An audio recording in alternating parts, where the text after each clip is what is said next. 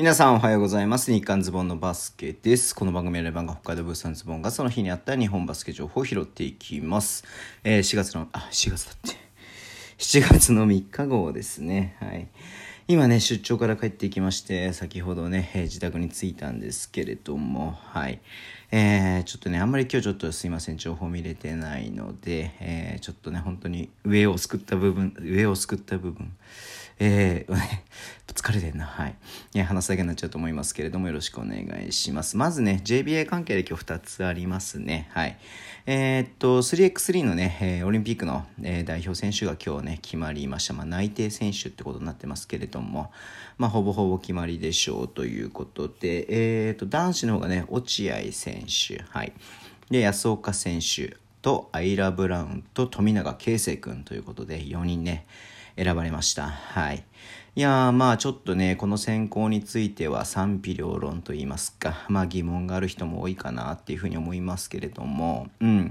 まずね、えっとこれ別にランキングのね、上上位4人をね、選ぶわけではなくて、えー、一応その決まり事として、えー、2人、4人のうち2人は、えー、日本のね、えー、トップ10に入ってる人から2人選ぶと。はい。で、もう2人に関してはトッププ50のに入ってる人、もしくは一定ポイント、男子の場合はね、5万4000ポイント、ね、えー、獲得している人のね、まあ、いずれかをね、条件を満たす人じゃないとダメというね、えー、条件で、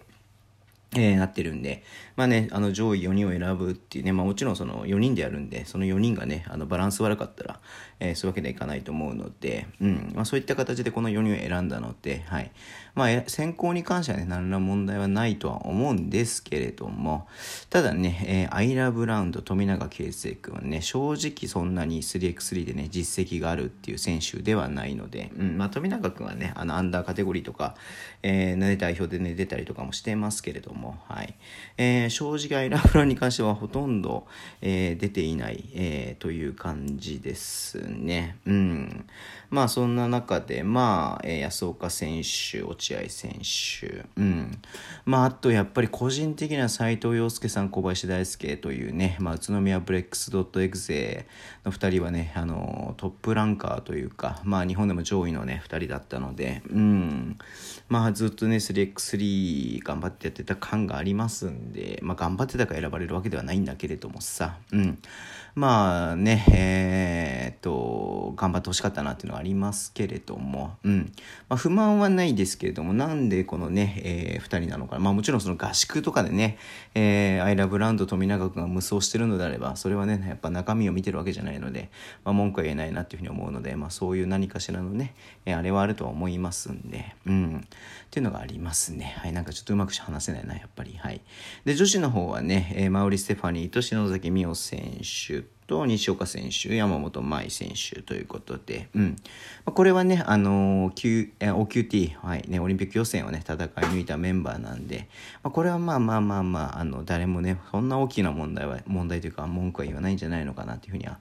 思いますけれども、はい。いや、個人的にはね、永田選手とかね、ちょっと入ってほしかったなっていうのはありますけども、まあ4人っていうのがね、いかんせん、えー、数が少ないんでね、うん、まあリザーブみたいな感じでもう一人が選んどいてもいいのかなっていう気もしないでもないですけれども、はい。えー、まあそんな感じでね、うん、うん、うん、うん、うん、うん。まあまあまあまあ、でもこれ選ばれた人なので、本当にね、本戦頑張ってほしいなというふうに思います。もうね、7月の末か、24とか25とか、うん、そのぐらいから始まるんでね、確かね。なんでもうあと3週間ないぐらいでね、本戦というかもうオリンピック始まりますんで、うん。いや、頑張ってほしいなっていうふうに思ってています。はい。で、もう一つね、U19 のワールドカップっていうのが始まりまして、はい、ラトビアでやってるんだって。うん。で、日本代表ね、今日セネガルと試合やってました。すいません、これね、6時からやってたんで、僕ちょっとね、移動中で見れなかったんですけれども、はい。えー、結果的には日本が71対76でセネガルに負けるというね、試合でしたけれども、うん。まあ、前半、1クォーターね、リードしていて、2クォーターね、逆転されて、リードのままね、3クォーター迎えましたが、まあ、一時的にね、あの、逆転した場面とかもあったみたいなんですが、結果的には5点差で負けたと